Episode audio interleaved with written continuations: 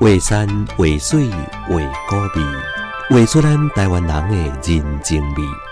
泡一杯阿茶，咱斗阵来分享江淮点点滴滴。讲到溪湖，大部分的人拢会想到溪湖糖厂。除了每工交易量两百五十万公吨，台湾第二大果菜市场以外，糖厂对溪湖人来讲也有非常重要的地位。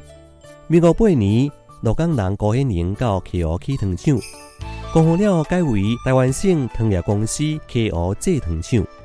民国四十三年七月，将彰化甲溪州的糖厂并入，成为彰化县境内唯一的糖厂，同时也是台糖的重要据点。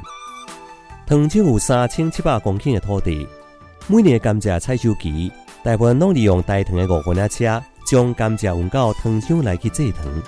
伫咧全盛时期，逐工拢有万外名员工，差不多三分之一的溪湖人拢是靠糖厂来维生。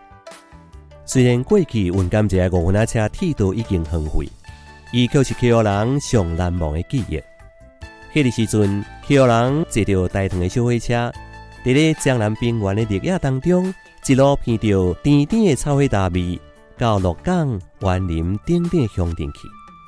伫咧迄个靠甘蔗糖外出外汇年代，溪湖为台湾每个月赚一百五十万块的美金。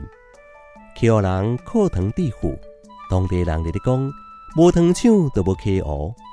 咱坐伫咧糖厂的冰店内面，闻着糖厂所研发的鸡仔冰，嗅着空气中淡薄仔的甜味。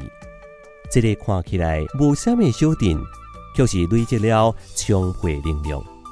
连讲，咱若想要食一寡甜头的时阵，毋通袂记来溪湖行一逝哦。为山为水为高味，画出着咱中华人的人情味。